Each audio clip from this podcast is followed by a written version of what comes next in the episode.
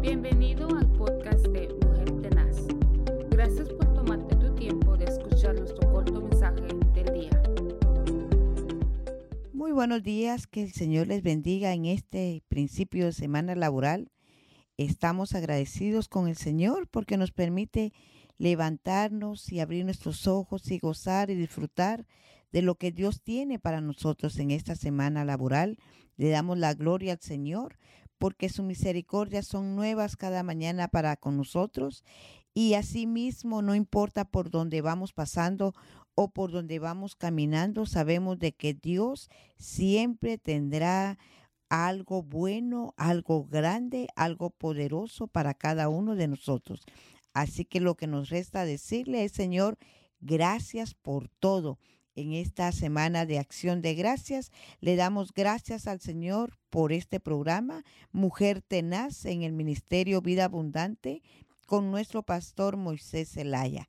Así que es una manera de decirle gracias al Señor, dándole gracias a Dios por lo que nos ha dado, por lo que nos permite hacer y así mismo cada día podemos decirle al Señor en nuestras acciones gracias.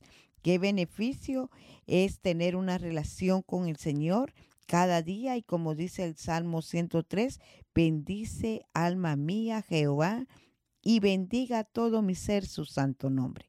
Pero el día de hoy estaré meditando una palabra en Primera de Pedro, capítulo 1, versículo 15 y 16 y dice así, sino que así como aquel que nos llamó es santo, así también nosotros sed santos en toda vuestra manera de vivir, porque escrito está, sed santo porque yo soy santo.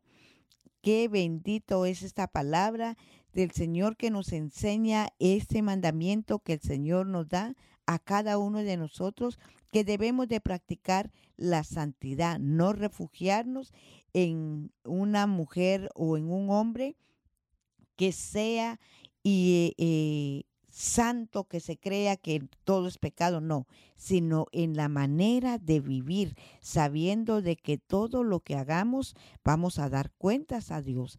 Y el libro de Levítico nos lo enseña en el capítulo 11 y el versículo 44.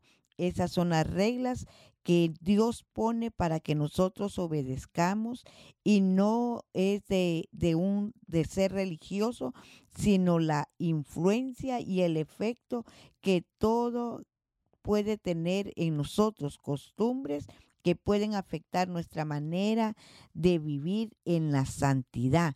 Debemos de tener una manera para vivir y la manera que Dios nos enseña aquí es que practiquemos la santidad. En Mateo también 24, 35 nos enseña que el cielo y la tierra pasará, pero mi palabra, dice el Señor, no pasará. Así que nosotros no somos santos eh, para idolatrarnos o para idolatrar a alguien, sino debemos de practicar la santidad que Jesucristo trajo a nuestras mentes para que tengamos una manera de vivir santa, con la mente sana. Así que debemos de caminar en esta vida, la cual Jesús también la vivió en la tierra, agradando a aquel que lo había enviado. Así por eso dice la palabra del Señor, que no se halló pecado en él, sino que él vino a obedecer, a cambiar la ley por la misericordia grande del Señor. Así que tenemos este modelo para agradar a nuestro Padre Celestial.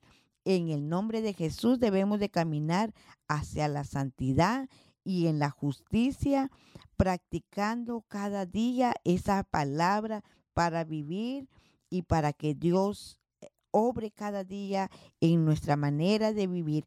Así que nosotros elegimos cuál es la manera de vivir que vamos a llevar. El apóstol Pablo decía, todo me es lícito hacer, pero no todo me conviene. Así que en esta semana de acción de gracia, piense siempre en que su manera de vivir tiene algo marcado de parte de Dios para usted.